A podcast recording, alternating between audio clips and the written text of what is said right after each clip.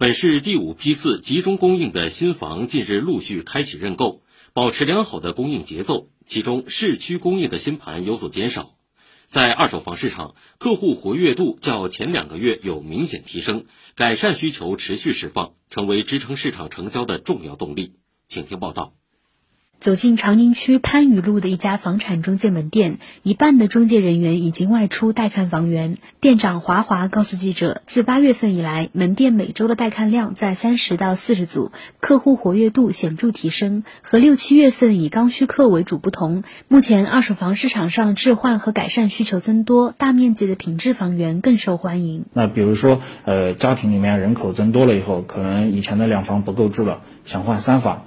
或者是说，呃，有一些叔叔阿姨他年纪大了，呃，老房子他可能卖掉以后想换一个带电梯的房子，特别对于改善型的这个客户来说，他们是呃比较慎重的。这些改善需求的购房者在心态上没有刚需客那么急迫，所以购房周期会相对较长。在静安区南京西路上的一家中介门店，近期挂牌房源和成交量也双双增多，购房者的选择面更广，溢价空间进一步打开，使得成交价格保持平稳。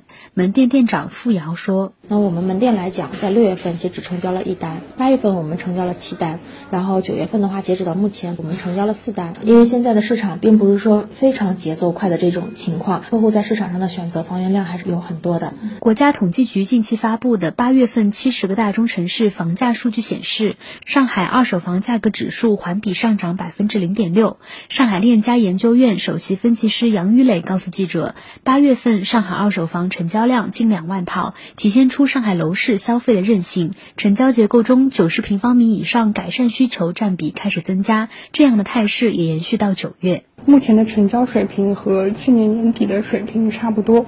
可能九月份的全市成交会在一万五到一万八套左右。新房方面，眼下本市第五批集中供应的新房陆续开启认购，共三十二个楼盘，九千零九十三套房源入市，面积共计约一百点一万平方米。从楼盘数量来说，第五批次入市的项目数量有所减少，但供应节奏有所加快。杨玉磊说。从第五批的供应结构来看，市区供应的楼盘是明显减少的。浦西市区是仅有三个楼盘，而临港的供应量是依然比较大的，共有六个楼盘入市。考虑到大部分的楼盘都是在外环以外，呃，预计高峰的项目也会比较少。以上由记者顾琛林报道。